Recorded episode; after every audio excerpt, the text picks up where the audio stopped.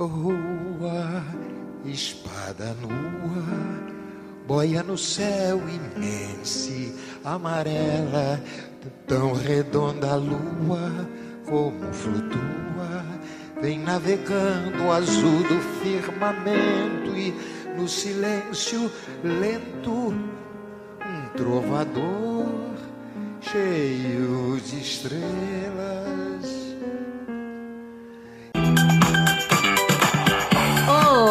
Amigos do Carioca! Como vocês estão?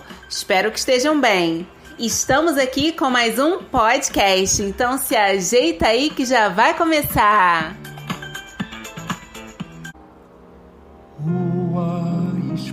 E a canção desta semana é super romântica, Luísa, de Tom Jobim.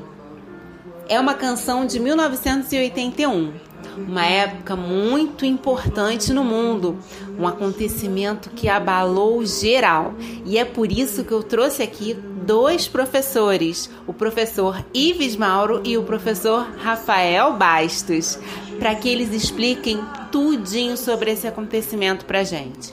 Esse acontecimento teve reflexos sociais, econômicos, culturais.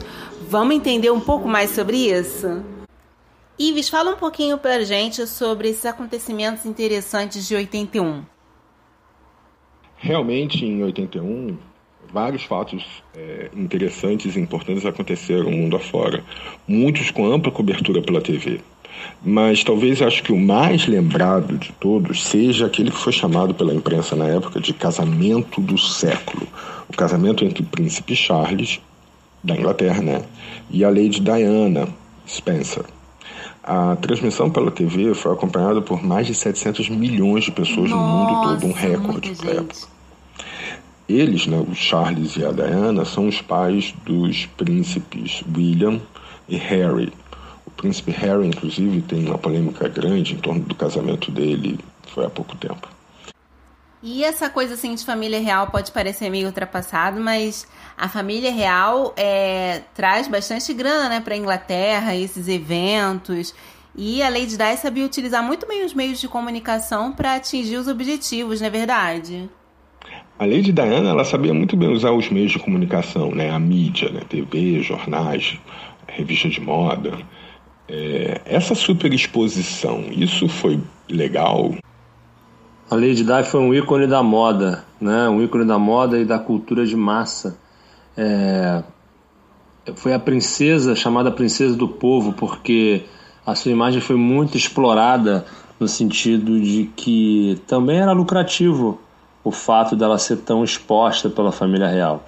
Pois é, então toda essa exposição está ligada aí a questões econômicas, né, que garantem os privilégios da família real até hoje.